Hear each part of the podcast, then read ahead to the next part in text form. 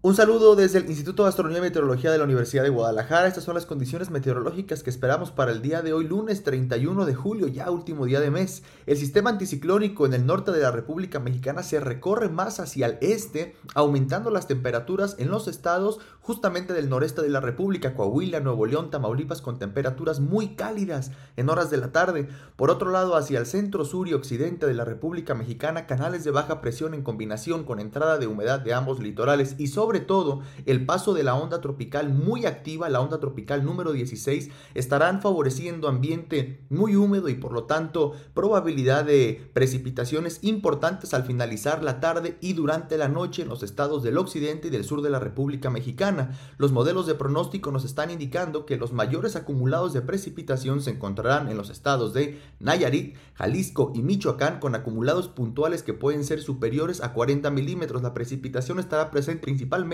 al finalizar la tarde y durante la noche. Para el día de hoy en el área metropolitana de Guadalajara esperamos temperaturas máximas entre 29 y 30 grados Celsius. No se descarta algún chubasco o tormenta eléctrica muy puntual, sobre todo al finalizar la tarde, más estable hacia los altos de Jalisco, temperaturas a la alza y temperaturas templadas, incluso calurosas también hacia la Ciénega, hacia el sur del estado, hacia lagunas, donde sí la precipitación estará concentrada es en la zona costera y también en la zona montañosa. Mucha atención en aquellas regiones. Para el día de mañana muy temprano, amanecemos en el área metropolitana entre 17 y 18 grados Celsius, cielo parcialmente nublado, prácticamente todo el centro y las, la parte más al norte y hacia los altos se encontrará muy estable las temperaturas frescas al amanecer y la precipitación incluso presente en la madrugada del día de mañana hacia la costa y hacia las zonas montañosas del estado.